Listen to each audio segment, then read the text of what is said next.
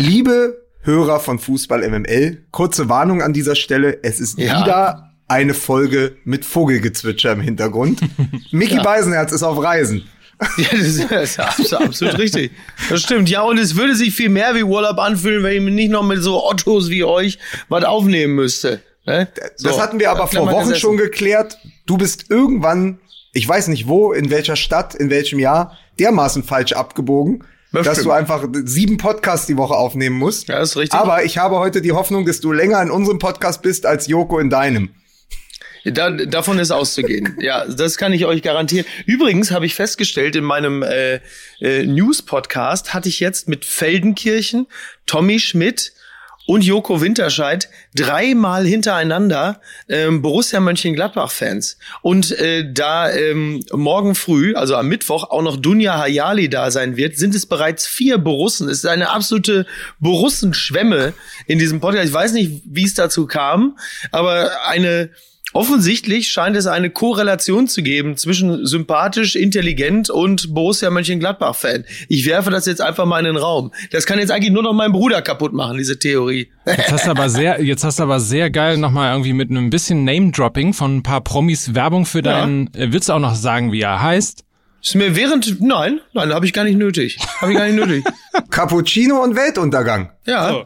das ist mir während ich während ich es sagte, ist mir das auch aufgefallen, dass es werblichen Charakter hat. Deswegen habe ich mich gescheut, so in in bester Eckart von Hirschhausen Manier, äh, so während eines Satzes acht Produkte von mir unterzubringen. So, Mike, ich weiß nicht, was du da für ein, also was Sie, liebe Hörer, was Sie nicht, was, was Sie, liebe Hörer, nicht hören können, ist, dass Mike Nöcker, den ich ja hier sehen kann, dass er gerade in Richtung des, des Tonmeisters so eine Geste gemacht hat, als würde er den Videobeweis einfordern. ja, in Wirklichkeit habe ich aber nicht den Videobeweis eingefordert, sondern das Briefing. Aha. Achso, ich dachte, du hast, du hast Patrick Wasserzieher zu dir herzitiert, damit er deinen Kaffee umrührt. Ich wollte Lukas ein Signal geben, dass ich das Briefing gar nicht habe. Ja, pass auf, dann das überbrücken wir doch noch kurz mit der Erzählung. Wir hatten ja gestern schon ein Vorgespräch zu diesem Podcast. Manchmal sind wir nämlich hochprofessionell. Und da muss man ganz kurz erzählen, Mickey Beisenherz irgendwo auf einer sonnendurchfluteten Terrasse in Österreich sah aus wie die Mischung aus, U die, wie die ungute Mischung aus Udo Jürgens und HC Strache. Ähm, also du, du bist auf jeden Fall schon angekommen äh, im, in den Alpen. Ja. Nicht nur ich, sondern auch nebenbei, wie ich dann feststellte in diesem äh, Gasthof, auch noch Verona Poth und Matthias und Matthias Döpfner. Also, Geil, das heißt, du hast, du hast, du hast die Belegschaft des Savoy einfach mitgenommen. Ja, ich glaube, Döpfner steigt nicht im Savoy ab. Und ich glaube, Verona auch nicht. Ähm, das ist dann eher so Typen wie mir vorbehalten. Wenn Sie wissen wollen, meine Damen und Herren, wo die Promis im Moment gerade absteigen, dann äh, ja. können wir sagen, im Stangelwirt in Tirol, Stangelwirt oder wie es auf Hamburgisch heißt, Susis Showbar. äh, also ja. richtig. Aber ja. ein, ein Name-Drop habe ich noch. Ich saß heute Morgen in Kreuzberg beim Kaffee und dann kam ja. Takis Würger um die Ecke gefahren. Ach was. Auf dem Weg, auf dem Weg zu einem Interview mit einem Regisseur, äh, der Spiegelautor Takis Würger. So etwas passiert dann mir und ich bin nicht mal im Urlaub. So. So. Ja, ich bin übrigens, ich bin übrigens schon, ich bin etwas, ich bin etwas, ob meines Urlaubes hier schon etwas wunderlich geworden. Ich bin jetzt bereits Stangel weird. Versteht ihr? ah, ach, Sehr das schön. schön. Ja. Gut. Da mal. Mach's, mach's, pass auf, ich, ich führ's mal ein, weil wir es letzte Woche verpasst haben. Fußball MML. Mir San Kia. Das ist völlig korrekt und in dieser Sekunde wird mir auch live quasi hier bei Fußball MML das Briefing reingereicht für unseren heutigen Partner. Es ist nämlich Kia Kia The Power to Surprise. Unter kia.com könnt ihr äh, jetzt euch das neueste Crossover von Kia anschauen. Es ist das neueste Mitglied der Kia Ceed Familie und zwar der X-Ceed. Die Kia Ceed Familie besteht ja zudem noch aus dem Kia Ceed, dem Kia Ceed Sportswagen und ähm, dem Kia Proceed. Der X-Ceed ist Gewinner des goldenen Lenkrads, hat äh, zahlreiche Vergleichstests, unter anderem auch von Autobild und so weiter Kilometer gewonnen. Und ähm, den gibt es jetzt als Plug-in-Hybrid, also eine Mischung aus Elektroantrieb und klassischem Verbrennungsmotor. Super für die Stadt. Die kleinen Strecken einfach per Elektro fahren und die großen dann logischerweise natürlich auf der Autobahn und so weiter und so fort. Dann äh, ganz normaler Treibstoff. So, das Ganze gibt es in der Tat jetzt auch zu einem total attraktiven Preis. Also ab morgen ist es dann soweit, dann gibt es äh, die Plug-in-Hybrid-Modelle von Kia mit äh, vollem Umweltbonus und exklusivem ADAC-Mitgliedervorteil. Schon mal äh, schlau machen auf kia.com und natürlich äh, dann am besten gleich mal äh, anmelden zur Probefahrt und selber überzeugen. Kia, the power to surprise. Sag mal, aber die Plug-in-Hybrid-Modelle gibt's doch sonst nur auf dem Kiez, oder? Alter, der lässt doch wirklich nix aus. Ja, ey. komm, ich hab's in deinem Gesicht gesehen. Du hast überlegt, ob du ihn machst. Du hast gesagt, nee, ich bin im Urlaub, ich lass das, ich lass den Mike mal ausreden. Ich habe gewartet und habe ihn trotzdem gemacht. Und damit kann doch jetzt die Sendung einfach wunderbar losgehen. Ich dachte nur, ob ich diesen dämlichen Kia, da kriege ich Plug-in, letzte Woche schon gemacht habe. Wahrscheinlich Hast du, ja. Hast du. Siehste? Ja, natürlich. Siehste? Aber pass auf. Ja. Damit begrüße ich jetzt neue Hörer von MML mit einem brandneuen Gag. aber weißt, aber weißt du, äh, weißt du, Miki, was du dabei für ein Gesicht gemacht hast, ne? Ach so, ja, natürlich. Wie Boris Becker beim Anblick von Alex Zverev äh, bei irgendeiner Ficky-Ficky-Party In Monte äh, Carlo.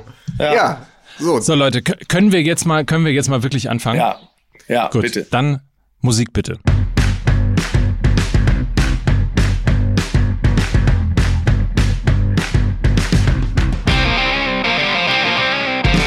Ich muss es einmal machen.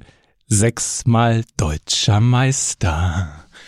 Europapokalsieger. Nie mehr erste Liga. Ich So. begrüße, ich begrüße Sie hörten Mike Nöcker. Sonst hat er bei 36 Grad im Schatten Arschwasser. Seit dem Wochenende hat er Oberwasser, weil er einmal eine Prognose richtig formuliert hat. Wir nennen ihn den neuen Nostradamus. Hier ist Mike Nöcker, der Chefeinpeitscher von Fußball MML. Wir begrüßen dich und verneigen uns vor dir. Du hast das Internet gewonnen. Oh großer Mike Nöcker. Vielen Dank für alle, die es nicht gehört haben. Ich habe im letzten Podcast vorausgesagt, dass in der 93. Minute Dennis Diekmeyer gegen den HSV treffen wird. Und es war die 93. Minute und er traf. Gut, ich habe auch vorausgesagt, dass äh, Werder Bremen es weniger in die Relegation schaffen wird ähm, als der Hamburger Sportverein. Aber das kehren wir einfach unter den Teppich und begrüßen an dieser Stelle live zugeschaltet im Hotspot, im, im, im Superspreader der Promis im Stangelwirt. Hier ist Mickey Beisenherz. Guten Tag. Ein Mann wie eine Ibiza-Affäre. So, das ist aber auch lustig, was hier alles so für für Klischees immer ineinander geschmissen werden. Ne, Also es- also man muss fairerweise sagen, hier sind sehr sehr viele, also sehr sehr viele Klischees stimmen, die hier, aber noch keins von denen, die ihr genannt habt. Das ist ja das Traurige daran. Mach doch mal ein längeres Video und nennt Stille Tage im Klischee. So, Aber man, man muss ja auch einfach sagen, äh, Miki, es ist ja auch dein Job, eigentlich Klischees ineinander zu schmeißen, was mittlerweile so bekannt ist, äh, dass mein Freund Peter Wittkamp letztes Mal schrieb, ich habe einfach zwei Themen ineinander gebastelt, der klassische Mickey Beisenherz. Ja, das stimmt. Ja, ja, ja. Sehr und dann, schön. Und dann und dann habe ich und dann habe ich äh, 30 Sekunden später bei Twitter äh, einen Link darunter gesetzt, wo ich genau den Spruch schon mal vor drei Jahren gemacht habe. Klassischer Peter Wittkamp. ah, Mann. Geil. Jetzt sind wir aber so Meta schon wieder unterwegs. Ja, ja, wir sind total, also quasi, total. wie, wie Ja. kommen wir denn jetzt, wie Ich werde jetzt mal volksnah. Komm, ich werde mal volksnah. Bitte, ja, der Clemens, ja, er hat so viel getan, auch für die Region, ja, er hat Schwimmbäder gebaut und Kindergärten, ja, er hat kleine Kinder getauft und gesegnet. Und jetzt wird alles wieder kaputt gemacht, weil er da mal, was weiß ich, da ein, zwei Bulgaren oder, oder Kongolesen oder was das da auch immer da in seiner Firma, aber deswegen kann man doch nicht alles jetzt gleich wieder hier in Schutt und Asche hauen. Und das erinnert mich an einen anderen großen also mich, der, äh, das ist, Nein, er hat es ja, er hat es ja gesagt, das erinnert mich an meine Steuersache. Ja, Steuersache. Also das auch noch, also sozusagen Tönnies und sich selbst in einem Halbsatz zu nivellieren, ist schon Ja. ganz, ganz große rhetorische Kunst. Ja, das ist so ein bisschen so Vergleich. Also wenn wenn wenn aus wenn du Te- Clemens Tönnies bist und ähm, du bist wegen äh, Schweinereien quasi jetzt im Fadenkreuz der Kritik und ausgerechnet Uli Hoeneß springt dir zur Seite, um dich in dieser Sache zu verteidigen. Das ist so ein bisschen so wie jetzt gerade, wo in Kalifornien äh, John Wayne im Nachhinein noch so als Rassist bezeichnet wird und der erste, der ihm zur Seite springt und sagt, das ist kein Rassist, ich kann das beurteilen, ist Donald Trump. Wo du auch sagst, ja, hm, schwierige Kiste. Ja, mit mit Hoeneß ist das ganz lustig, weil also wo, der einzige, wenn wir kurz bei dem Thema sind, der einzige Punkt, wo Uli Hoeneß natürlich ein bisschen recht hat, ist, dass wenn man wirklich mal im Kreuzfeuer der Kritik steht, dass es sinngemäß so eine Art Überbietungswettbewerb gibt, wer dem jetzt noch heftiger an Kritik zusetzt. Und das stimmt. Da gibt es natürlich wirklich so eine, so eine Art Leistungssport in Sachen, wie, wie kriegen wir jetzt jemanden besonders kunstfertig abgesaut. Aber ähm, dass Uli Hoeneß natürlich sagt, dass jetzt quasi das Lebenswerk von dieser Person, die da doch toll was aufgebaut hat, in Schutt und Asche gelegt werden soll. Ähm, das ist insofern natürlich etwas komisch, weil dieses Lebenswerk ja auf etwas fußt, was einfach grundsätzlich mal der kritischen Überprüfung bedarf, die natürlich schon vor Jahren hätte stattfinden müssen.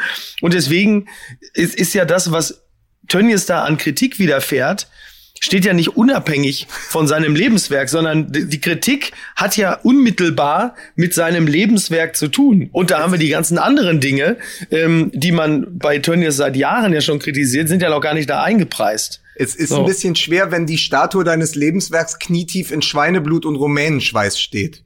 Ja, ja, Tatsache. Ja, aber bitte. Wobei die Frage natürlich, aber wobei die Frage natürlich äh, gestattet sein darf, was wäre eigentlich, wenn diese Schweinefabrik beispielsweise Christian Streich gehören würde? Also, was ich damit das sagen würde ja nicht passieren. Ja, ja natürlich, ist ja natürlich ist es nur, äh, wird es nicht passieren. Aber was ich damit sagen will, ist eigentlich, ähm, was, wenn sowas jemandem passiert, der sozusagen ja, grundauf als sympathisch gilt. Ja, einer von den Guten, wenn es einem von den Guten passiert. Weil das ist so, als genau. wenn du fragst, ja, überleg doch mal diese ganze Josef Fritzl-Geschichte, das wäre Peter Lustig passiert. also. Alter, okay, touché. Ja, ja, ja, also so, so hört es sich für mich an, weil es kommt halt so, es sind so zwei Universen, die so diametral entgegengesetzt stehen. Also, äh, Tönnies ist ja Tönnies weil er Tönnies sein darf und das, die Fleischgeschichte und Schalke, da gehört ja alles zusammen. Das hat, da, da strahlt ja die Firma unmittelbar in den Charakter und der Charakter unmittelbar in den Verein. Ja, eben. Genau. Das, Sag mal, das aber ja nicht voneinander trennen. Wo, wo wir schon bei Schalke sind, habe ich das richtig gelesen, dass äh, dein alter Freund Armin Laschet, Miki, mhm, äh, ja. dass der wirklich eine eine Bürgschaft? Bürg, Bürgschaft. Die Bürgschaft. Ja, die Bürgschaft. Ja. Das ist doch toll. Ja. ja, wo soll denn vom, Schalke vom, das Geld hernehmen? Die Bürgschaft vom Chiller. Von Tönnies vielleicht? Ja, ja, das wäre natürlich eine Möglichkeit. Sind es 30 oder 40 Millionen? Ich weiß nicht, ich glaube 40, 40 Millionen. 40, 40 ja, Millionen, ja, Wahnsinn. Ja. Ich sei, ich sei, gewährt mir die Bitte in eurem Bunde der Dritte. So, so stand Laschet, so stand Laschet bei, äh, genau. bei Tönnies und bei Schneider vor der Tür. Ja. Die Bürgschaft. Nein, aber ich finde, ich habe einen schönen Tweet mitgebracht äh, von Christopher Lauer, wer sich noch erinnert, der war mal bei den ja. Piraten. Ähm, ja. Und der hat heute Morgen geschrieben, hab das erst heute gecheckt. Und jetzt Klammer auf, Klammer zu, ich wusste das auch nicht, dass der Tönnies ein Vermögen von 1,96 Milliarden Euro hat. Ja, ja nee, klar, lieber Armin Laschet, da muss man der natürlich auch den Steuerzahler einspringen lassen. Ja, ja, ist ja auch, ist ja auch eine, ist ja auch eine, also eine, eine berechtigte Frage, wo man sagt, ja, wieso das denn jetzt auch noch, ne? So. Oder müssen jetzt, oder müssen jetzt äh, Schalker Fans müssen jetzt nochmal zusätzlich für den Verein auch zahlen und nur wenn sie, wenn sie das nicht wollen, müssen sie aber dann in so einem Härtefall antragen, müssen sie belegen, dass sie nicht in der Lage sind, den, den, den Soli, den Schalke-Soli zu zahlen. Es erinnert mich, Schalke erinnert mich ein bisschen an die Simpsons-Folge, wo Bart den Elefanten bekommt. Und dann dürfen die alle für einen Euro, äh, für einen Dollar auf dem Elefanten reiten. Und hinterher kommt Homer und sagt, die Preise wurden angehoben und geht dann zu allen Eltern und sagt, rückwirken Sie schon mir noch 1200 Dollar, weil sie auf dem Elefanten geritten sind. Und das ist genauso. Jetzt kommen die Schalker rückwirkend zu ihren Fans sagen, pass mal auf, ihr wart doch im Stadion letzt, ihr wart doch bei der Vizemeisterschaft im Stadion. Wir ja. haben das nochmal durchgerechnet, da hättet ihr eigentlich mehr bezahlen müssen. Das Geld Richtig. hätten wir jetzt gerne. Genau. Ja, ist richtig. Also wir lachen, aber wir wissen genau, das wird nächste Woche wird's genauso kommen. Wir ne? machen auf jeden Fall, wir müssen ganz kurz mal einen Cliffhanger machen hier im Podcast. Natürlich reden wir noch über den HSV. Also wenn Sie klar, hören wollen, klar. wie Fußball MML den Hamburger Sportverein zerfleischt, um ein Bild zu bleiben, dann, dann bleiben Sie dran. Genau. Es wird episch. Wie, wie kommen wir denn vom, wie kommen wir denn vom Gammelfleisch zum HSV? Das ist, das ist, das ist. hallo, hallo. Jetzt ist es aber gut. Jetzt ist es gut. Was hat Alfred Draxler äh, über Clemens Tönnies geschrieben in dieser Verteidigungsrede? Er hat im Grunde also er hat gesagt, Sie, also du, mein Freund Clemens, der hat ja direkt am Anfang gesagt, ich will gar nicht erst versuchen, so zu tun, als wäre ich unbefangen. Äh, Das hätte er übrigens gar nicht dazu schreiben müssen, aber sei es drum. Ähm, und dann hat er erstmal geschrieben, äh, Tönnies, also er hat kein Gammelfleisch verkauft. Man sagt, danke, sehr nett. So wirklich Ja. diese ganze Verteidigungsrede von Alfred Draxler für Tönnies war wirklich nur A, er hat uns ja kein Gammelfleisch verkauft, wir sollten dankbar sein. Dann, er hat sich doch entschuldigt. Er steht zu seinen Fehlern, er ist ein absoluter Ehrenmann. Er wird das, und wenn er was falsch gemacht haben sollte, dann wird er auch dazu stehen. Also, da, so kenne ich meinen Clemens. Ne? Und Aber was das sonst ist ja wortgleich, aber das ist ja wortgleich das Plädoyer von Uli Hoeneß. Der hat ja auch gesagt, der Clemens steht zu seinen Fehlern. Ja, das ist- und das ja. ist aber auch die merkwürdigste Form einer Verteidigung oder einer Entschuldigung, Genau. die ich seit langer Zeit gehört habe. Ja, entschuldigen Sie, ich habe das, ich habe diese zwei Autos angezündet, aber ich stehe auch zu meinem Fehler. Genau, Genau, Entschuldigung, ich habe diese fünf Menschen ermordet, aber ich stehe dazu. Ja, ja, das ist jetzt, das ist auch eine ganz seltsame Rechtsauffassung, so dieses, dieses, deswegen auch dieses, das ist so ein bisschen, Wie bei Kindern. Wie bei Kindern. So, dann entschuldige dich wenigstens. Sag, dass du es gewesen bist und entschuldige dich. Er hat sich doch entschuldigt und dann muss es auch mal gut sein. Er hat gesagt, ja, das war nicht in Ordnung und jetzt reicht's doch auch mal. Bitte, ja? Ich habe ja ein großes Problem mit diesem woken Kampfbegriff des alten weißen Mannes. Ja, Aber man muss auch. sagen, Uli Hoeneß und Clemens Tönnies bieten dermaßen viel Angriffsfläche innerhalb dieses, jetzt sind wir wieder beim Thema dieses Klischees und dieses Vokabulars, dass du auch, dass es schwierig ist, da noch jemandem zur Seite zu springen, weil man sagt, ey, Jungs, ey, das ist echt der Inbegriff und da sind wir wieder irgendwo zwischen Kabine und Golfplatz. Äh, Vereinsheim und irgendwie oben Schlosshotel. Also es ist die diffuse alte BRD und dieses 80er Jahre Verständnis von Männlichkeit, Business, Seilschaften, was ja auch was übrigens auch ja der die Altlast von Hertha BSC ist. Da gibt's ja ganz ähnliche äh, Männer im Hintergrund. Das ist immer wieder, was einem einfach so, wenn man progressiv den Fußball betrachtet und auch die Gesellschaft an sich immer wieder ganz, ganz böse aufstoßen muss, so als hätte man zehn Bratwürste von einer Uli Hoeneß Schlachterei gefressen. ich liebe, aber ich liebe die- an dieser ganzen Causa Tönnies mit Laschet und dem Landrat Adenauer und so, das ist halt wirklich komplett, das ist Bang Boom Bang, ne? Das ist wirklich Peter Torwart. Das ist ja, wirklich aber, so. aber, aber Peter Torwart zusammen mit Andreas Bernhard. Also das, das, das, das, das ist so, weißt du, so. Aber Ja. dass der Landrat auch noch Adenauer heißt und so, ne? Das ist Also großartig. Stichwort- Ja. ja, aber, aber der, aber der, aber die- dieses Geflecht auch, weißt du, so dieses Tönnies, Laschet, äh, dann Landrat Adenauer, der mit seiner Gurkenfabrik dann gleichzeitig auch mal Tönnies Produkte verkauft, die alle so verfilzt und verflochten sind. Du kannst dir richtig vorstellen, wie Tönnies so, hör mal, pass mal auf Laschet.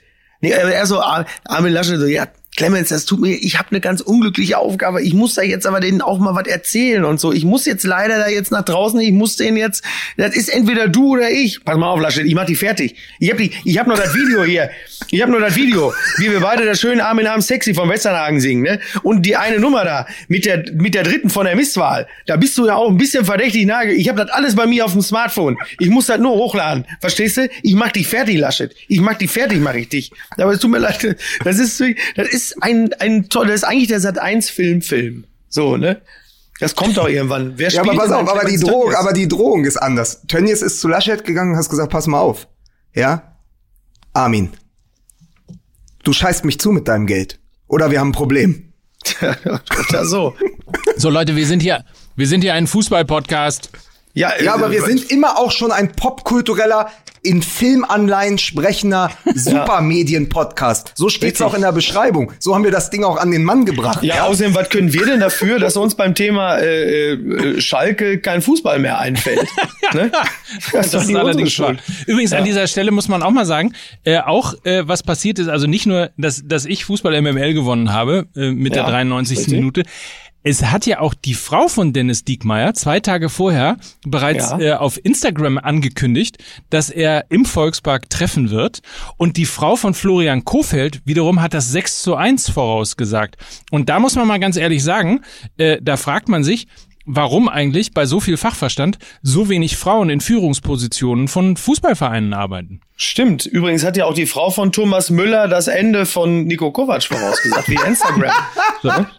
Ja, die, die pass auf. Es ist übrigens mit einem Weisheit- Scherz eingeleitet worden. Es ist übrigens mit dem Scherz äh, eingeleitet worden. Die Frage meine ich dann allerdings doch auch ernst. Also Ja, die müssen klar. wir jetzt nicht beantworten, aber Die Frau von Thomas Müller weiß halt, wann man aufs richtige Pferd setzen muss. So. So. Ähm, Nee, aber die Frage ist ja total berechtigt. Also das ist ja das Einzige, also man kann ja vielleicht noch über die, über die athletischen Fähigkeiten von, von Frauen im Vergleich zu Männern im Profifußball äh, diskutieren. Aber was den Sach- und Fachverstand angeht ähm, und auch wahrscheinlich Führungsstärke und Führungsqualitäten, äh, täte es dem einen oder anderen Bundesligisten mit Sicherheit sehr gut, äh, wenn er mal darüber nachdenken würde, es vielleicht dann doch mal mit einer mit einer Frau an der Spitze zu versuchen. Ich meine, Katja Kraus, äh, in, bei, also als die beim HSV tätig war, hatte der Verein auch noch bessere Tage gesehen. So. Absolut. Und, ähm, also Und vielleicht als, wäre auch dieses, Beispiel. vielleicht wäre auch dieses, dieses kumpelhafte, dieses äh, ein, ein Verein nach Gutsherrenart regieren Ja. und benutzen, ähm, dann auch mal ein bisschen weniger vertreten. Ich, ich habe Genau. übrigens gerade, weil das, was wir besprochen haben mit Clemens Tönnies, was bei mir getriggert hat, man redet ja oft darüber, wie der Fußball hat sich so verändert. Und in den letzten zehn Jahren hat sich der Fußball so ungut verändert. Mir ist gerade aufgefallen, ich habe damals mit dem, äh, mit dem Kollegen von Elf Freunde zusammen ein Interview gemacht äh, mit Reinhard Grebe, dem Theatermann Reinhard Ja. Grebe, über Nicht zu verwechseln Fußball. mit Reinhard Grindel.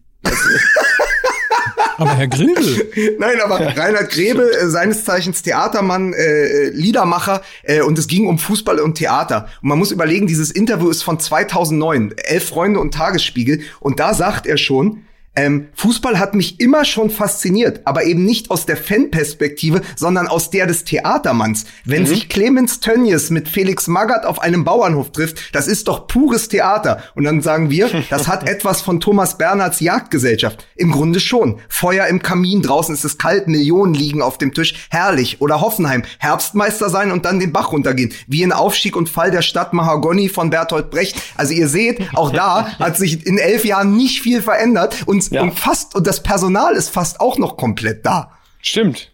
Ja. Reinhard Grebe ist doch der Liedermacher, der auch das Lied äh, komponiert und gesungen. Ja, ja, einmal das und dann ja auch sechsmal deutscher Meister. Ist doch auch von ihm, oder? Ja, natürlich. Äh, er, hat drei, er hat drei wirklich schlimme Bundesländer besungen. Brandenburg, Thüringen und Hamburg. Europapokalsieg. Aber wie, So, wo kommt diese Häme jetzt her? Wo kommt diese Häme her? Hast du als St. Paulianer so unter dem HSV zu leiden? Ich meine, das ist doch, das ist doch jetzt nur noch drauftreten. Das ist doch nicht, dass die noch irgend, irgendeine Deutungshoheit in dieser Stadt hätten. Ja, äh, vor, vor allen Dingen jetzt natürlich, ne? Am 33. Spieltag gerade dem Abstieg von der Schippe gesprungen und dann große Klappe haben, ne? Das, ist, Ja. äh, das wäre typisch an dieser Stelle. Es ist gar nicht so. Ich habe das, glaube ich, irgendwann schon mal gesagt. Ich habe eigentlich diese Häme gar nicht, ähm, weil ich zu schnell oder oder zu früh sozusagen aus äh, dem dem westfälischen Umfeld ähm, nach Hamburg gegangen bin oder nach Norddeutschland gegangen bin, um beispielsweise als ähm, als Dortmund-Fan oder Sympathisant Schalke wirklich nicht mögen zu können. Das, ich habe genau das habe ich nicht und ich habe es umgekehrt eigentlich beim FC St. Pauli auch nicht, weil ich hier in Hamburg nicht aufgewachsen bin, um diese Rivalität sozusagen mitzuerleben und irgendwie So zu geht's ja fühlen. den meisten Spielern des HSV auch. Ja, also fast allen sogar. So, also habe ich das eigentlich gar nicht. Es ist nur so, dass der HSV einfach in den letzten zehn Jahren einfach so viel falsch gemacht hat und einen so genervt hat, dass man irgendwann dann wirklich anfängt, auch Häme tatsächlich äh, gegenüber diesem Verein ähm, zu entwickeln. Und dann kommt ja auch noch alles, kanalisiert sich in diesem Spiel gegen Sand Sandhausen, wo du in die, in die Kabine gehst, 2 zu 0 zurückliegst und du weißt, und du weißt einfach, Bielefeld liefert. Ja. Die führen 2-0 gegen Heidenheim, die liefern. Und du musst eigentlich nur rauskommen und 45 Minuten lang um dein, Re um, um dein Leben rennen und nur einen Unentschieden gegen, nochmal, den SV Sandhausen erreichen. Ja. ja, Wahnsinn. Ja, es ist irre. Stattdessen fängst du dir noch ab der 84. Minute noch drei Tore. So. Ja, aber auch nur, um Und- die Saison abzurunden. Ja, ja, und Dennis Diekmeyer macht noch, Dennis Diekmeyer, ja. Denn nochmal, ich sag's nochmal. Dennis Diekmeyer trifft in den Winkel. Und sagt am Ende, und das, das ist fast ein bisschen untergegangen, sagt am Ende, in das mit äh, Plastikfolie ummantelte Sky-Mikrofon, Ja. ja, eigentlich hätten wir noch höher gewinnen können. Wahnsinn, oder? Da Es siehst hätte du, aber da hat jemand es auch schon abgeschlossen mit seinem ehemaligen Verein. Ja, ich finde, weil du gefragt hast, wo die Häme herkommt, die ist eigentlich nicht da. Die, die ist entstanden, die ist entstanden durch diese, durch diese vielen Abstiegssaisons, die, dieser mehrfache Kampf, dem, dem Tod nochmal von der Schippe gesprungen. Allein, wir hatten es ja im letzten Podcast, ähm, Heidenheim seit 2007 einen Trainer, ja. ähm, Hamburger Sportverein seit 2007, was waren's? 19 Trainer? 19. Also, es ist, also. Aber der alte, der alte Spruch, Sepp Herberger, 19 Trainer müsst ihr haben. Ja, ja, genau. Und dann stellst du aber fest, dann stellst du aber fest, ab der 75. Minute ist diese Mannschaft nicht fit, weil sonst hätte sie nicht mehrfach ja, ja, in den stimmt. letzten Minuten entweder sich ein Unentschieden geholt oder Punkt, auf jeden Fall Punkte liegen gelassen. Ja. Ähm, dann ist diese Mannschaft, wir haben letzten Mal darüber gesprochen, dass es das Gegenteil von Mir San Mir ist äh, sozusagen das, das Anti-Mir sein Mir. Also die Mannschaft hat ein Mentalitätsproblem auf der Ebene, auf der Fitnessebene, auf der Mentalitätsebene wird ähm, schlecht gearbeitet, auf der Identifikationsebene wird schlecht gearbeitet. Offensichtlich ist es den Spielern ja scheißegal, ob man noch 45 Minuten laufen, kämpfen, beißen, kratzen und einfach irgendwie alles geben muss oder nicht, ja. um diesen ja. HSV irgendwie äh, dann doch noch mit dem Strohhalm Relegation irgendwo zu beglücken. Die medizinische Abteilung scheint ein Problem zu haben, sonst hättest du nicht so viele Verletzte.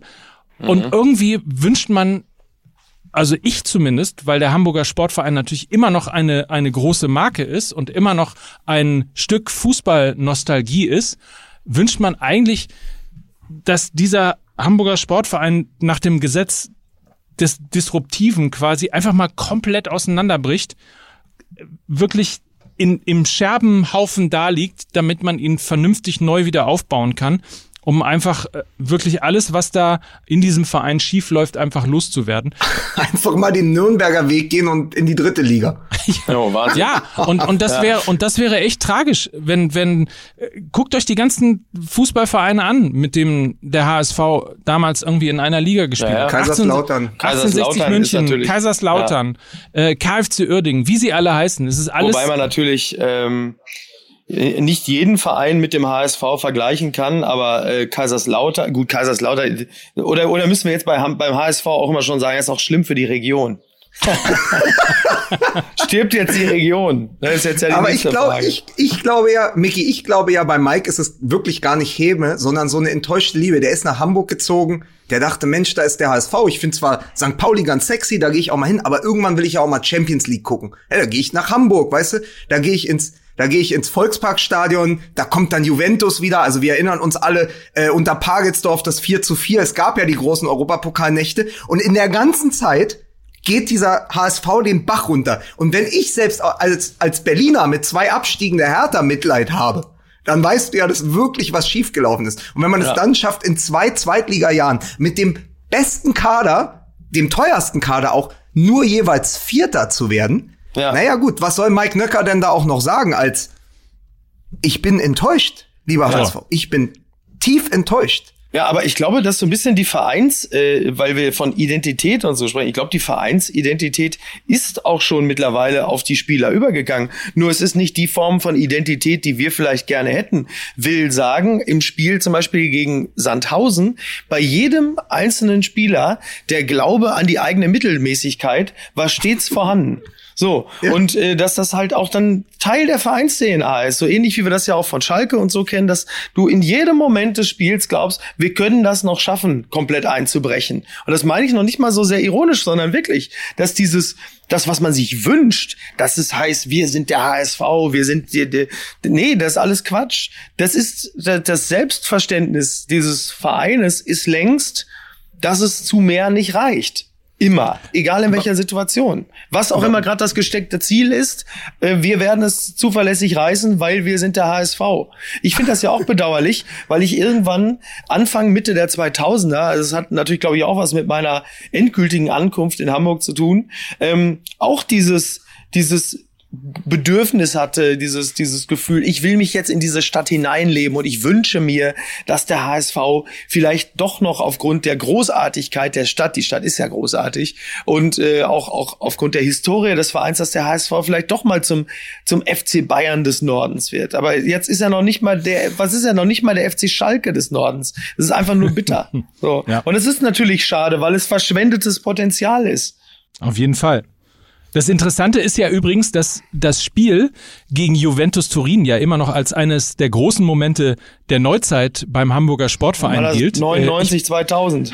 Ich war, ja, so. ich war selber im Hans Stadion, ich habe das Spiel erlebt, aber das Spiel erzählt wahnsinnig viel. Also das ist sozusagen eine der großen Momente vom Hamburger Sportverein. Das ist auf der einen Seite sozusagen das Selbstverständnis. Man gehört in die Champions League, man spielt gegen die Großen, gegen Juventus Turin, aber man feiert dieses Spiel auch, dass unentschieden ausgegangen ist. Also ja, man ja. hat ja noch nicht mal gewonnen. Oder man hat ja, ja. noch nicht mal irgendwie wie einst ähm, Borussia Dortmund, Real Madrid äh, 4-1 aus dem Stadion gefegt, sondern man hat ja nur unentschieden gespielt gegen Juventus Turin. Äh, und, und da fängt's ja im Grunde genommen letztlich auch schon an. Ähm, Und angeblich soll dieses Spiel ja auch, und es endete dann sozusagen in der pa Papierkugel, ähm, mhm. soll das ja sozusagen der Anfang vom Ende des Hamburger Sportvereins gewesen sein ja, ob das dann, das, das, das philosophiert man sich dann gerne so zusammen, weil es ja. irgendwie auch so toll in die Erzählung passt. Ob es das dann wirklich war, sei mal dahingestellt. Da kommen, glaube ich, noch ein paar andere äh, Faktoren hinzu. Aber grundsätzlich dieses Auseinanderklaffen von unberechtigtem Anspruch und dann der tatsächlichen Leistung auf dem Feld ähm, und mangelnder Identität, ähm, das führt dann zu diesem langfristigen Ergebnis. Du hast dann so auch irgendwie, dann kriegt das Ganze so einen ungünstigen Drall im Laufe der Jahre. So wie in einer verkorksten Saison, wenn du am Anfang verlierst und dann irgendwie aus der Spirale nicht wieder rauskommst, so kann das natürlich auch mal eine ganze Dekade beherrschen. Wenn du dann einfach so eine ungünstige Entwicklung hast und du kriegst es auch nicht abgefedert, weil dann auch vielleicht auch die Entscheidungsträger die falschen sind oder so, so am Anfang hat man ja dann immer sehr versucht, so, das ist ja noch so die Phase 2.9 oder 2.8, hat man immer versucht, auf große Stars zu setzen, weil das die Fans ja fordern. Das tun sie aber eigentlich gar nicht. Die Fans wollen eigentlich nur Identität. Sie wollen halt einfach Spieler, die sie mit dem Verein identifizieren, die im besten Falle vielleicht sogar noch aus der Region kommen und halt eben nicht irgendwelche äh, Stars oder abgehalfterten Stars. Und dann irgendwie, ja, kommst du dann in so ein Fahrwasser, da kommst du dann nicht mehr raus. Und jetzt ist es halt eh Kannst du eh Es ist ja immer schon schwierig, wenn deine glorreiche jüngere Vergangenheit mit den Namen Frank Pagelsdorf und Roy Präger verbunden ist. Also oh. wenn du, wenn du anfängst, Roy Präger, wenn du anfängst, Roy Präger nachzutrauern, dann weißt du, dass du wirklich ein klassisches Typenproblem hast. Also, dass ja. du sagst, man, den, den hätten wir wieder gerne, ja? die Kodderschnauze ja. da. Und, und dann muss man aber ganz klar, glaube ich, abschließend sagen, wenn ich das richtig verstanden habe, ist heute oder gestern in Hamburg auch Zeugnistag gewesen. Und da muss man sagen, der HSV äh, hat es geschafft, nicht in die erste Klasse versetzt zu werden, weil nämlich Geschichte, Handschrift und Sport jeweils mangelhaft. Ja, das ist sehr schön. kann man, kann man wegen Sport sitzen bleiben? Offensichtlich. Ich glaube, man kann, der, der HSV hat es geschafft. Handschrift 5, Sport auch so 4 minus bis 5 äh, und dann äh, Geschichtsbewusstsein, ja, da leider äh, steht dann im Zeugniskopf, den der Kühne auch geschrieben hat, der übrigens äh, gesagt hat, die, die Versetzung ins nächste Jahr ist wieder mit einer Million. Ja. Und ganz, ganz kurz daran anknüpfend, ähm, nach dieser, nach dieser, ähm, ja, wie soll man sagen, nach dieser nach diesem Schuljahr haben dann aber auch sehr viele Religionen abgewählt. So, um im Bild zu bleiben. Allerdings. Ja, und, und, der, und der Witz ist, e- Ethik hat da eh keiner belegt. So, ja. Immerhin gibt's eine gute Nachricht für den Hamburger Sportverein, habe ich heute gelesen, äh, nachdem der Hauptsponsor jetzt abgesprungen ist, nachdem äh, auch der Stadionsponsor jetzt abges äh, abgesprungen ist. Also ähm, das Stadion heißt ja nur Volksparkstadion, weil Klaus-Michael Kühne ähm, die Rechte dafür gekauft hat ja. am, am Namen und es dann eben Volksparkstadion wieder genannt hat, ähm, hat zumindest in der Bild gestanden, dass äh, Kühne plant, seine Anteile zu verkaufen. Und ich glaube, das ist meiner Meinung nach die beste Nachricht für den Hamburger Sportverein, weil die Tatsache, dass Kühne ja schon erinnert euch, bei Raphael van der Vaart, bei der Rückholaktion von Raphael van der Vaart, das kann nämlich nicht ja. nur Borussia Dortmund, äh, Nostalgietransfers. Dessen Namensrechte ihm, glaube ich, auch gehören. Da hat äh, Klaus-Michael Kühne schon mit eingegriffen, hat Van, der, hat Van der Vaart nach Hause geholt und so weiter und so fort und hat dafür gesorgt, dass er wieder zum HSV kommt. Äh, und da hätte man im Grunde genommen ihm schon verbieten müssen, sich überhaupt in die Kaderplanung und ähnliche Dinge mit einzumischen. Ähm, und bin mir relativ sicher, das endete und gipfelte ja darin, dass er irgendwann nachts eine E-Mail ähm, geschrieben hat und äh, quasi so wie, wisst ihr noch, wie, wie äh, Piech damals, ich bin zu Winterkorn auf Distanz, äh, schrieb er ja sinngemäß, ich bin zu Hoffmann auf Distanz und zwei Wochen später war der CEO weg.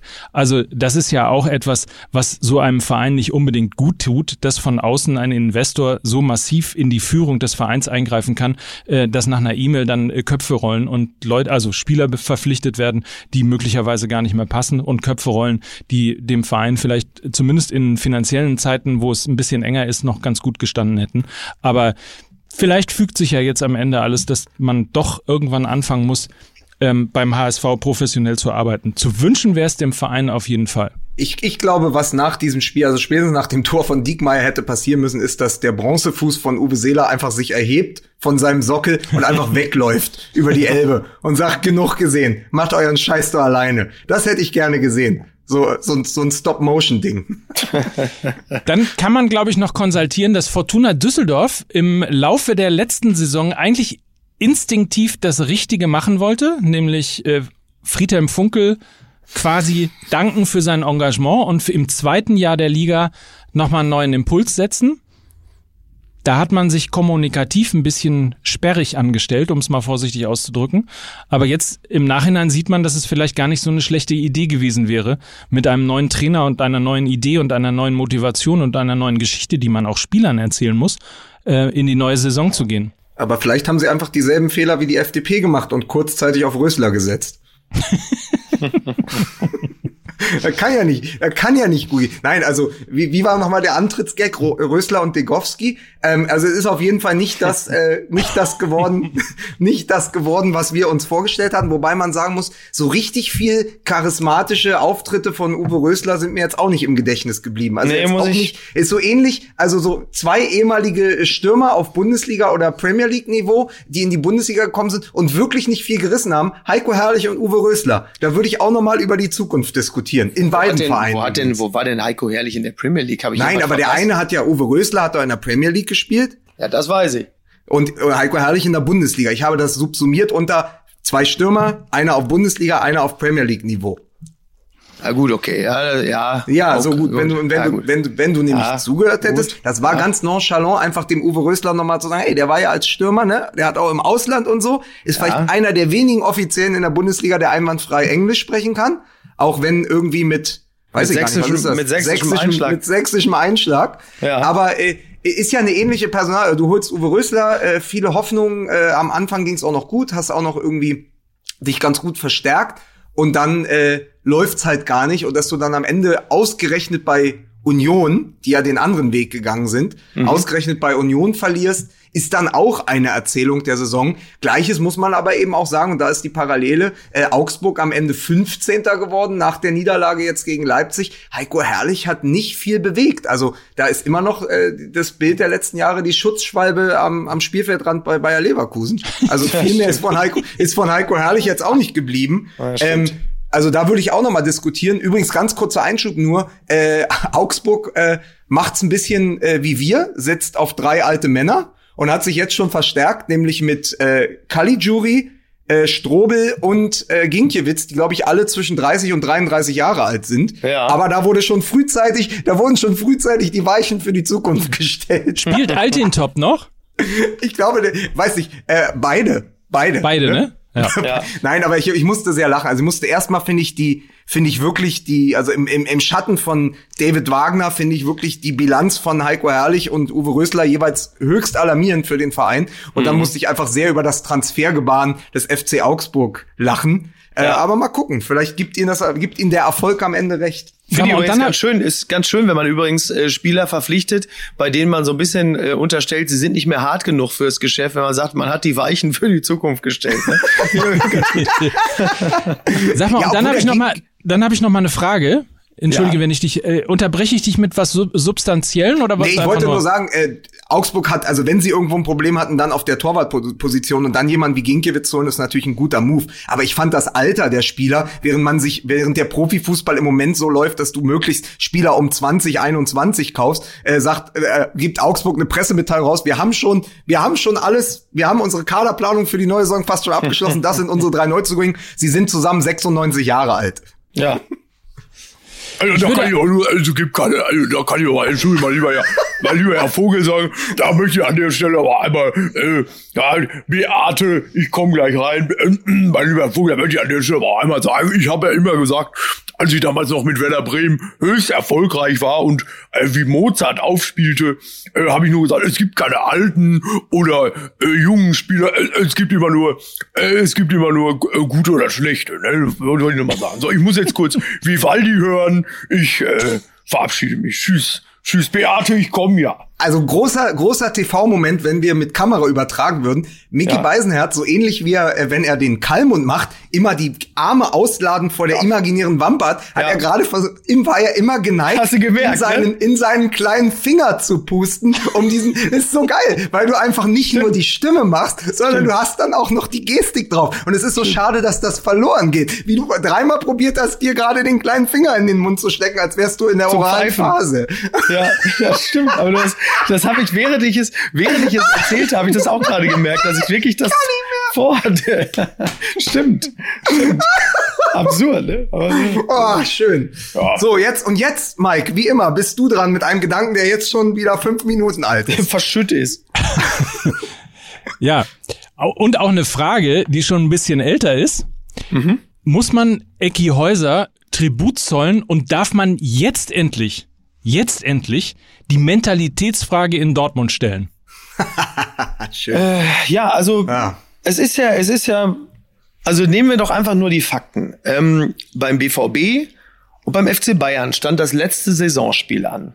Für beide Vereine ging es um nichts mehr. Der eine Verein ist Meister geworden, der andere Verein ist so viel Meister geworden, wie er kann, nämlich Vizemeister.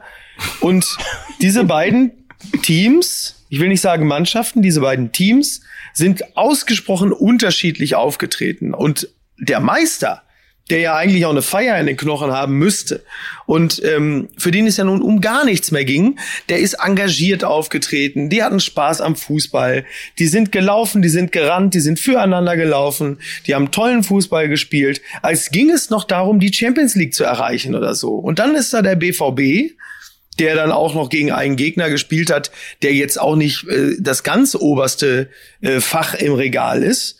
Und haben sich da richtig schön eine Klatsche eingefangen. Und es war ein absolut jämmerlicher Auftritt. Und da halte ich es für mehr als berechtigt äh, nach diesem neuerlichen Kackauftritt ähm, die Mentalitätsfrage zu stellen und auch mal diesen, diese, diesen Kader einer charakterlichen kritischen Prüfung äh, zu unterziehen. Deswegen muss man nicht gleich in die ganz großen Dramatiken verfallen.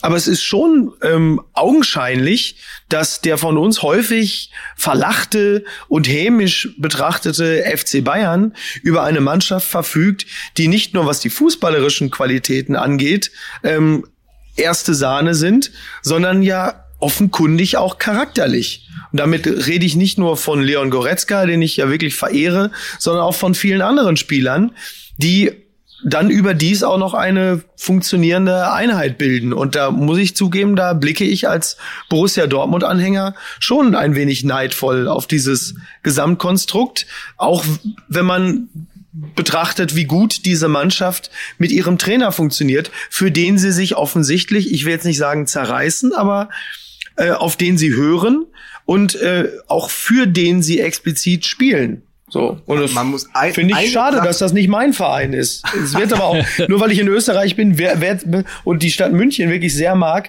ich werde aber jetzt bis auf weiteres wohl nicht zum Bayern-Fan mutieren. Man muss aber zumindest Aki Watzke und Susi Zorc Respekt zollen. Selten hat ein Verein schneller, nämlich präventiv auf eine Niederlage und ein Debakel reagiert. Noch vor dem Anpfiff wurde Mario Götze entsorgt. Ja, das ist auch. Entsorgen ist natürlich eh, also das, das reicht ja schon fast zur Taz-Kolumne. Ähm, aber ähm, ja, auch sehr, sehr trauriger Abschied irgendwie. Aber diese Abschiede sind natürlich in diesen Tagen, können ja nicht so glanzvoll sein. Es sei denn, man ist Dynamo Dresden und sagt, komm Leute, Corona ist vorbei. Dre ey, Dresden, trotzdem mal mit 80.000 Leuten. Dresden, Dresden ist anders. Dresden ist, ja, das kann man so. aber, aber ganz, ganz kurz. Zwei Dinge, die berühmten zwei Dinge diesmal zu Borussia Dortmund. Zum einen bleibt festzustellen, der BVB hat trotz einer Kadererweiterung um Emre Can, Erling Haaland und mhm. Brandt Mhm. Äh, und wahrscheinlich, ich weiß gar nicht, ob Hazard auch vor der Saison kam. Das war eine sehr ja, lange Saison. Ja, ja. Ähm, äh, hat der BVB sieben Punkte weniger geholt als in der vergangenen Saison. Mhm. Und es bleibt das Zitat, von dem viel, also wenn wir jemanden mehr kritisieren als den FC Bayern, dann ist es Lucien Favre. Und es bleibt das Zitat nach dem Spiel, der FC Bayern ist besser. Punkt. Ja, super. Mit dem Trainer hätte ich direkt auch verle äh, hätte ich direkt gesagt, ja. pass auf, wir gehen auch noch ins dritte Vertragsjahr. Das ist doch geil. Vizemeister werden wir wieder. Ja. Ja, ja, ich meine, dass der FC Bayern besser ist, das ist äh, offenkundig. Das, äh, dafür muss man sich nur die Tabelle anschauen. Aber ähm, das kann natürlich nicht der, kann ja nicht der Anspruch sein. Also nochmal, wir, wir halten fest, äh, dieser Verein hat sich wirklich hochgradig oder finanziell vor allen Dingen sehr kost, wir sagen nicht hoch, aber er hat sich sehr kostspielig verstärkt und ähm, das ist dann jetzt am Ende dabei rumgekommen. Das hätte man wahrscheinlich auch mit ein paar Millionen weniger geschafft bei der Qualität der Bundesliga. Und ähm, das kann es ja nicht sein. So.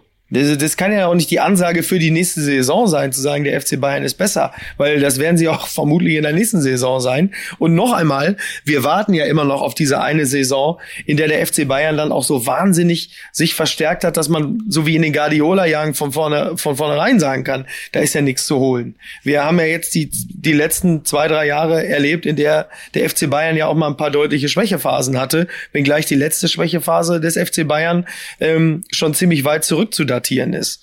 Aber das kann ja nicht, das kann ja nicht, also wenn du als Trainer, ich will jetzt nicht mit Alibis anfangen und so, aber wenn du als Trainer natürlich schon dieses Fazit ziehst und auch da überhaupt keine, keine Form der Kampfansage für die nächste Saison zu spüren ist und da hörst du ja nichts raus, ja, dann stellst du dir natürlich schon die Frage, ob das jetzt immer nur so weitergehen soll.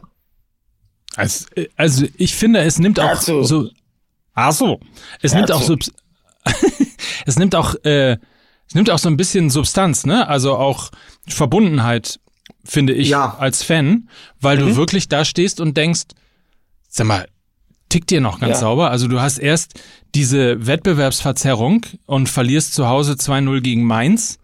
Äh, und dann hast du die nächste Wettbe Wettbewerbsverzerrung und verlierst 4 zu 0 gegen Hoffenheim.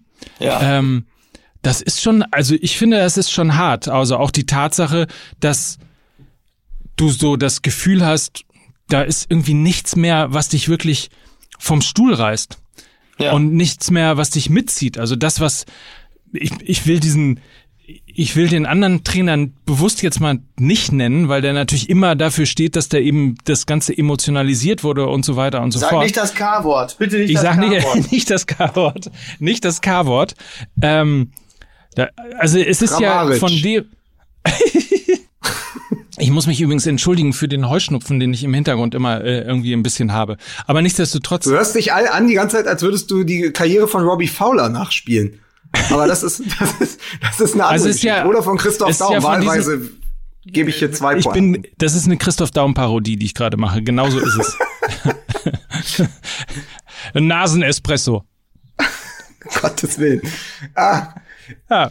So. Ja, aber ich möchte, ich möchte eine eine Frage möchte ich euch beiden stellen, weil ihr in Hamburg wohnt und dem BVB zugeneigt seid. Ist es nicht ein ähnliches Gefühl, im Hinblick auf den HSV und auf Borussia Dortmund. Ihr redet die ganze Zeit von, die sollten der FC Bayern des Nordens werden. Äh, äh, vielleicht ist Borussia Dortmund aber längst auch der äh, FC Bayern des Westens. Nur, weißt du, nur das Problem ist, die Außendarstellung stimmt nicht mehr. Ich kann Aki Watzke nicht einen Tag ertragen. Nicht in der Klopp-Doku der BBC, die ich gestern geguckt habe, nicht in seinen Interviews. Das Vokabular ist schlimm, die Ausdrucksweise ist schlimm. Es ist peinlich. Es ist irgendwie der Bankdirektor aus dem Sauerland, der da einem Multimillionen äh, äh, und äh, Verein vorsteht. Und es ist ist furchtbar in der Außendarstellung. Es ist furchtbar, wenn die Mannschaft diese Mentalität an den Tag legt. Und eigentlich denkt man seit Jahren, jetzt müssten sie es schaffen. Und ich finde, so ein bisschen ist der Bonus, den der BVB aus den Kloppjahren noch hatte, ist aufgebraucht. Also der BVB ist, wird zunehmend unangenehm in der Außendarstellung und auch in, in der Wirkung. Also das ist ja nicht mehr sympathisch. Ja, ich, ich würde gerne widersprechen, das fällt mir aber schwer. Ähm, ja, du, du, du, das ist halt so, der BVB ist halt so ein bisschen, ich komme ja auch nur aus dem Ruhrgebiet, das ist so ein bisschen wie der Ruri, wenn er zu Geld gekommen ist. Und ähm, das sieht nie besonders gut aus. Und wir haben das ja schon häufiger gesagt, es fehlt halt so ein bisschen das Narrativ. Ne, das ist das, was du, was du, was wir ja schon vor ein paar Folgen ähm, angestoßen, auch durch dich äh, besprochen hatten. So, wenn man diese diese Erzählung, wenn sie da ansetzt, irgendwie so ab 2,5, ähm, endend ungefähr 2,13, ab da fehlt so ein bisschen das Narrativ. Und ähm, du, du merkst ja, dieser Verein befindet sich seit Jahren auch intern in so einer Identitätskrise. Und das ähm, wird natürlich ein bisschen aufgefangen durch Leute wie zum Beispiel Michael Zorg, also durch den berühmten Stallgeruch. Ähm, sicherlich tut auch Sebastian Kehl diesem Verein gut. Ähm, solche, solche Leute, aber es ist natürlich seit Jahren offensichtlich, dass man sich da immer noch nicht so ganz gefunden hat und nicht genau weiß, wer man eigentlich sein will. So, das, das ist ja, es ist ja offensichtlich, dass es da, da an Identität mangelt. So, jetzt ist glücklicherweise, muss man sagen, hat, ähm, wir haben ja nun speziell Zorg für sehr viele tolle Deals auch extrem gefeiert. Also äh, beispielsweise Pulisic, das war ja fantastisch. Auch die Verpflichtung von Haaland ist natürlich ein, ein toller Deal. Auch Chan ist ein super Transfer, ist ja alles nicht die Frage. Ähm, sie haben also durch, durch, durch sportlichen Sachverstand, haben sie es bislang immer geschafft, diesen, diesen immer größer werdenden Mangel an Identität und Identifikation auszugleichen. Also, dass das, was beim HSV natürlich so eklatant ist, dass man halt eben auch sportlich, was die Transfers angeht, völlig falsche Entscheidungen getroffen hat, das kann man dem BVB ja nun Nein. wirklich nicht vorwerfen. Geht um was die haben anderes. ja wirklich wahnsinnig viel Qualität gekauft und äh, sich sehr, sehr gut verstärkt. Ähm, und wir haben ja auch tollen Fußball gesehen. Man, Darf ich muss kurz ja auch sagen, eine Zahl, eine Zahl Sie haben ja wahnsinnig viele Tore geschossen auch. Ist ja nicht so, Ja. als wäre das jetzt irgendwie der absolute Gurkenfußball. Ja, Ja. wirf da eine Zahl rein, Lukas, bitte. Pass auf, in der BBC-Doku über Klopp jetzt, äh, herzlichen Glückwunsch zur Meisterschaft, damit das nicht unter den Tisch fällt. Ich Ja. habe mir die gestern angeschaut. The Making of ähm, Jürgen Klopp kommt Ist auch Aki Watzke Til- zu Wort. Kommentiert auch Till Schweiger mit, sitzt er da auch und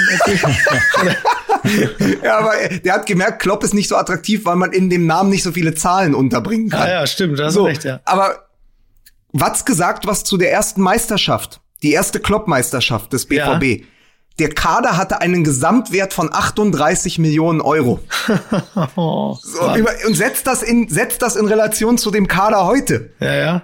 Und das waren junge, hungrige Spieler. Und es ist mir auch genug BVB-Bashing jetzt nur. Es muss einmal gesagt werden, weil natürlich, das hattest du ja auch schon mal gesagt, Miki, es ist so eklatant, dieses 4 zu 0 der Bayern gegenüber diesem 4 zu, diesem 0 zu 4 vom Borussia Dortmund. Es wurde uns einfach noch mal so klar vor Augen geführt. Ja. Die Bayern wollten unbedingt ihre 101, 102 Tore schießen Mhm. und werden heute, die sind heute noch sauer, dass Coman und Nabri die beiden Buden nicht gemacht haben. Ja. Das ist wirklich, ich sagte, die sind da nicht rausgegangen, haben gesagt, geil, 4 zu 0, 100 Nö, Tore. Lewandowski Torschützenkönig. Lewandowski kotzt, dass er den Gerd Müller-Rekord nicht geknackt hat. Ja. Und die Bayern kotzen, dass sie äh, nicht den Ewigkeitsrekord der meisten Tore der Bundesliga-Geschichte geschossen haben. Und Genau. das ist ein Riesenunterschied. ja mit, einem, mit einem Thomas Müller, der beim Stand von 3 zu 0 äh, seine Mannschaft anpeitscht und sagt, weiter Jungs, weiter Jungs. Also in, Ja. in, bester, Oli, in bester Oliver Kahnmann hier. immer weiter.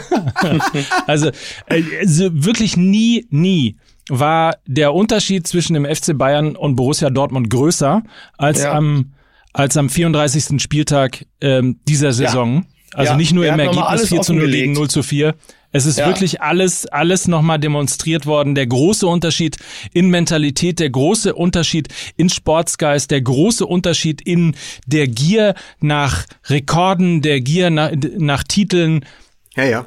Es Ja. ist so, und dann ist die große Frage irgendwie, wo kommt das natürlich Metal her? Gear Solid. Das ist der FC Bayern. Metal Gear Solid. So ist das nämlich. so. Die Frage ist ja, ob Das Borussia, ist ein Computerspiel, ne? Ja. Gut. die Frage ist ja, ob Borussia Dortmund weiterkommt als das, wo sie gerade sind.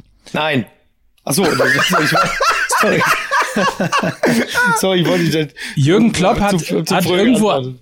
Jürgen Klopp hat irgendwo ein Unter Interview gegeben und hat ähm, das verlorene Champions League Finale im vorletzten Jahr Ja. verglichen mit dem verlorenen Champions League Finale 2013. Ja. Wo er gesagt hat, der Unterschied zu Borussia Dortmund war, ähm, dass sie uns in Liverpool die Mannschaft nicht auseinandergepflückt haben. Ja, klar.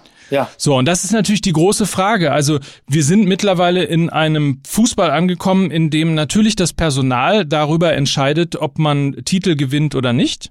Ja. Ich glaube eben nicht mehr, dass man mit einem 38 Millionen Kader in der Lage ist, äh, deutscher Meister zu werden, weil Ja. natürlich die Bayern mittlerweile zehn Jahre später oder fast zehn Jahre später so weit weg sind, dass du eigentlich in Anführungsstrichen richtig aufrüsten musstest, um konkurrenzfähig zu sein. Das würde Harvards bedeuten, das würde Timo Werner bedeuten. Aber diese Spieler gehen halt nicht zu Borussia Dortmund, weil diese Spieler Titel gewinnen wollen. Und da ist Ja. einfach fest äh, manifestiert, wenn man Titel gewinnen will, geht man zu Bayern München, geht man zum FC Liverpool, geht man zu Real Madrid, Madrid. Genau. geht man zu Juventus Ja. Turin und so weiter und so fort. Und ich habe großen Zweifel, dass Borussia Dortmund jemals über diese Hürde rüberkommen wird. Und Mhm. umgekehrt wird es so sein, dass der FC Bayern schon eine verdammt schlechte Saison. Also ich meine, sie haben ja schon zwei Saisons hinter sich, ähm, Und sie wo, hatten, haben Nico Kovac überlebt. so, wo sie, wo sie nicht besonders gut performt haben. Mhm. Und jetzt legen sie diese, diese Monster-Rückrunde hin. Das muss man ja, auch Ja. mal kurz erwähnen. Absolut. 16 Siege, ein Unentschieden. Wahrscheinlich ärgern sie sich auch über dieses Das ist eine genau, das Unentschieden. ist ja genau, das ist ja spiegelverkehrt die Saison des FC Schalke in der Rückrunde. ja. Ja, stimmt. Ich habe Nett, dass die der Zahl, FC Schalke noch in irgendeiner Art und Weise mit dem FC Bayern in so eine Art Relation gesetzt wird. ich habe irgendwo sich die, die, die. Zahl gelesen. Haben sie 30 oder 40 Punkte mehr geholt als äh, Schalke in der Rückrunde? Ey, Aber pass, auf, pass auf, weil ich würde, ich würde das gerne abschließen, weil es, ich sage euch, das fällt uns sonst in den sozialen Netzwerken und generell zu Recht auch auf die Füße. Wir sagen ganz kurz, die Bayern sind trotz dieser Saison mit 13 Punkten Vorsprung deutscher Meister geworden. Ja, krass. Und jetzt müssen wir die letzten fünf Minuten, weil es gefällt mir sonst auch nicht, Ja. über Werder Bremen reden. Ja. Wenn wir haben am Anfang über den HSV geredet. Wir haben jetzt Werder Bremen, auch weil am Donnerstag das erste Relegationsspiel gegen Heidenheim stattfindet. Die Bremer haben ich weiß nicht, das wievielte Wunder von der Weser es war, aber sie haben es geschafft. Und natürlich habe ich letzte Woche noch gesagt, du kannst ja nicht vorne nur auf Osako hoffen. Ja.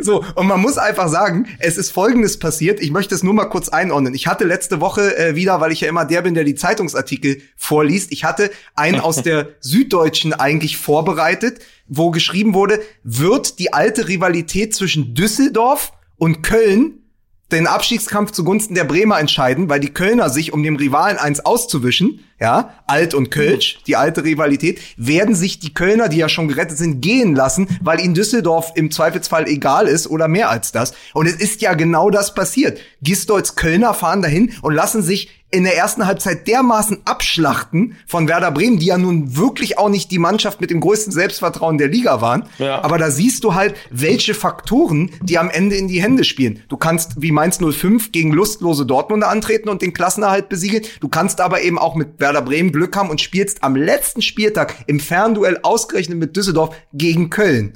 Irre, oder? die übrigens, muss man mal sagen, in den ersten 20 Minuten jetzt gar nicht so schlecht gespielt haben. Also nur mal, ähm, Ja.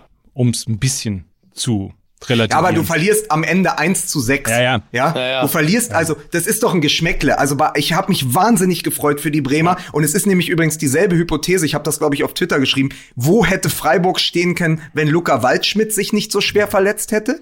Äh, am Anfang der Saison. Aber wo hätten die Bremer stehen können, wenn vorne der zentrale Stürmer, nämlich Niklas Füllkrug, der ja für Hannover 96, glaube ich, 14 Tore in der Vorsaison erzielt hätte, wenn du diese 14 bis 17 Tore gehabt hättest, weil er hat in er hat in acht Spielen, die er jetzt noch gemacht hat, vier Tore geschossen. Rechne das mal auf 34 Spieltage, dann hast du am Ende einen Stürmer, der eben 15 bis 17 Mal trifft. Und wenn du diese Tore hast, gerätst du nie, nie, nie, nie in den Abstiegsstrudel. Also da ist eben auch viel schiefgelaufen und man kann sich nur freuen für die Bremer, dass Füllkrug am Ende noch äh, rechtzeitig genesen ist. Ja, das das lieber Lukas.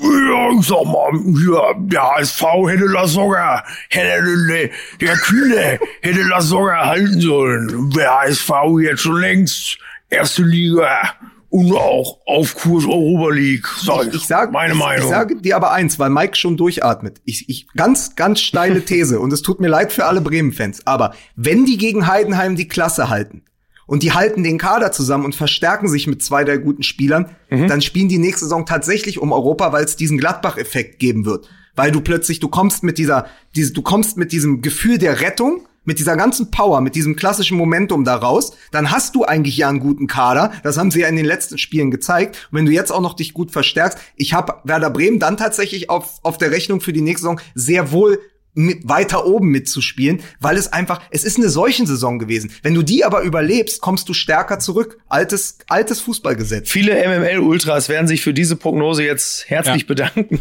Komm, und, äh, und ich hau einen äh, hinten mit raus. Und ich glaube, wenn der Hamburger Sportverein zumindest in Teilen den Kader halten kann, äh, dann werden sie auf jeden Fall mit zehn Punkten Vorsprung äh, in die Bundesliga aufsteigen. So, so wird's aber gemacht.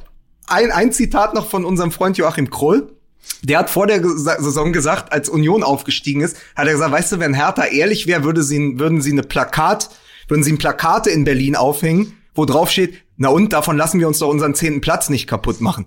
Und was ist passiert? Hertha BSC ist wieder Zehnter geworden. Ein, ein, ein Platz, also das ist eine geile Prognose. Hertha ist Zehnter geworden, punktgleich mit Union, die auf dem Elften gelandet sind. Und das finde ich irgendwie geil, weil das war so zauberfrei. Und ich sag dir, wenn Hertha cool wäre, hätten sie das gemacht. Das ist Ich ein finde aber, Claim. wenn wir, aber wenn wir bei Union äh, sind, nur ganz kurz noch eine Beobachtung, weil man über Union immer gedacht hat, die können nur mit dem Stadion, die Ja. können nur ähm, mit der alten Försterei, wir haben über das Stadion gesprochen, das Tore schießen kann und so weiter und so fort. Äh, in der Hinrunde 20 Punkte geholt, in der Rückrunde 21 Punkte geholt. Also äh, tatsächlich auch ohne Publikum super Ja. durch die Corona-Zeit gekommen, elfter Platz. ähm, bin gespannt, wie es in der nächsten, Stichwort Düsseldorf, wie es in der nächsten Saison aussieht. Aber ähm, nur um mal sozusagen mit Und sie diesem haben Mythos, sich, und sie haben sich nicht vom Westen kaufen lassen. Ja. nur um mal So. ähm, dem Mythos sozusagen äh, hier jetzt das Ganze auszuhebeln. Es ist nicht nur das Stadion, es sind nicht nur die Fans, sondern offensichtlich kann da auch Fußball gespielt werden. Okay, dann will ich jetzt aber noch wissen, weil die Bremer mit 6 zu 1 gegen Köln gewonnen haben, weil sie sechsmal das Nebelhorn blasen konnten und weil sie für das Wunder der Weser gesorgt hat. Kann Werder Bremen gegen Heidenheim die Klasse halten oder nicht? Ja, Ist das eine ernsthafte Frage? Ja, du, ey, Heidenheim ist jetzt auch, pass auf, keine Laufkundschaft. so. Also beziehungsweise doch, weil die laufen sehr viel, aber äh, du, du musst einfach gucken. Ich glaube, das wird extrem schwer, aber ich würde mich so freuen, weil diese Bremer, wie sie gegen Köln gespielt haben und am Ende der Saison, die will ich unbedingt in der Bundesliga sehen. Ja. Ja. Also ich sag, Bremen schafft es. So, Ich weil natürlich, weil ich es mir wünsche und weil ich es auch glaube, dass sie es können. Ich glaube, das hat den, das hat den so Auftrieb gegeben jetzt. Äh, und man darf ja auch nicht vergessen, Heidenheim hat ja jetzt auch das letzte Spiel ja jetzt nicht gerade erfolgreich bestritten. Und ich glaube, dass da, äh, dass da dann auch so ein bisschen da jetzt kommt das berühmte Momentum. Ja, ja. und ähm, von daher Interessant glaube aber, ich, dass Bremen das schafft. interessant aber, ähm, das muss man auch dazu sagen, äh, Stichwort Gier, dass äh, Frank Schmidt nach dem Spiel gesagt hat, ähm, wenn Sie mal auf meine Mannschaft geguckt haben, da hat sich niemand gefreut, dass wir die Relegation erreicht haben, Ja. sondern si- sich jeder darüber geärgert, dass wir dieses Spiel verloren haben. Ja. Ähm, das fand ich mentalitätsmäßig, Grüße nach Dortmund, ist- äh, fand ich nochmal wirklich sehr interessant, das zu beobachten. Aber Ja. auch scheißegal. Bremen muss die Klasse halten, weil sonst Davy Selke zurück zu Hertha BSC kommt. Das muss, das muss unbedingt verhindert werden. Ganz kurz, Schlusswort noch, damit wir Ja. alles drin haben. Wirklich Meisterschaftsglückwünsche an Klopp. Äh, wer seine Interviews gesehen hat, danach äh, bei Sky Großbritannien und so. Der Typ ist immer noch der Typ, den sie in Dortmund so vermissen. Ich hab's ihm hier klassisches Ding, ich hab's dem Jungen gegönnt. Also ich war wirklich froh, dass es jetzt endlich geklappt hat und du siehst ja auch, wie emotional Liverpool darauf Ja. reagiert hat. Und die zweite Geschichte, das ist die Schönheit des Fußballs gewesen in dieser Woche. Und die, das Hässliche war dann gestern äh, die Nachricht, weil wir gesagt haben, kann sich denn der Transfermarkt, kann sich der völlig aus den Fugen geratene Fußball jetzt so ein bisschen selbst einnorden durch Corona? Die Antwort ist nein. Juventus Turin hat einen Brasilianer von Barcelona verpflichtet, von dem ich noch nie was gehört habe, für 72 Millionen Euro. Ich freue mich auf, ich freue mich auf das längste Transferfenster äh, Ja. dieser Saison, das äh, am 1. Juli jetzt öffnet, also ähm, diese Woche, genau Ja. für einen Tag, und dann bis vom August bis in den Oktober offen ist und selbst die Engländer dürfen so lange einkaufen. Also Das uns steht lustig. nicht uns steht nicht weniger, sondern mehr bevor als die letzten Jahre. Dazu muss man noch sagen, dass Hakimi gerade in Mailand gelandet ist, wenn ich das richtig gesehen habe. Also das hat sich auch erledigt für Borussia Dortmund. Glückwünsche nochmal, falls wir es noch nicht gesagt haben, zur Ja, Meisterschaft. Mailand oder Madrid? Ne? So. Hauptsache Italien. Jetzt passt es mal. Ja. Und Ar- Armin Laschet hat direkt 40 Millionen an Inter Mailand überwiesen, damit sie Hakimi kaufen können. Falls wir es noch nicht gesagt haben, Glückwünsche zur Meisterschaft an den FC Bayern. Äh, den Unterschied konnte man übrigens auch in den Bildern an Boateng sehen, wenn man mal die Boateng-Party äh, der Meisterschaft im letzten Jahr vergleicht. Klammer auf, er war gar nicht da, Klammer zu, und es mit diesem Jahr vergleicht, wo er mittendrin war. Also auch da sieht man mal so ein bisschen, wenn man ihn als ähm, Synonym dafür nimmt, äh, der, der Wandel in der Mannschaft. Die Mannschaft ist wieder eine totale Einheit, ein totales Team. Ähm, ist zu Recht deutscher Meister geworden. Herzlichen Was Glückwunsch hast du an. Schlusswort nicht mal, können wir jetzt eigentlich mal langsam mal verstanden? Feierabend Und ich machen, wollte ey? noch eine Sache sagen. Wer sehen will, wo wir am Samstag sind, da ist nämlich DFB-Pokalfinale. Und natürlich treffen wir uns in Berlin zur Volkswagen Tailgate Tour. Folgt uns auf äh, Instagram, da werden wir alles verraten und alles erzählen, wo wir uns am Samstag einfinden werden, damit man uns live sehen kann. Borussia So. Dortmund gegen Eintracht Frankfurt, für mich schon jetzt das Spiel des Jahres. Ich freue mich drauf. Also, Jungs, war geil. Miki, schönen äh, Urlaub, wir sehen uns Samstag. Habibi, bis Samstag. Habibi, bis dann. Also, Tschüss. Tassen hoch. Ciao, ciao.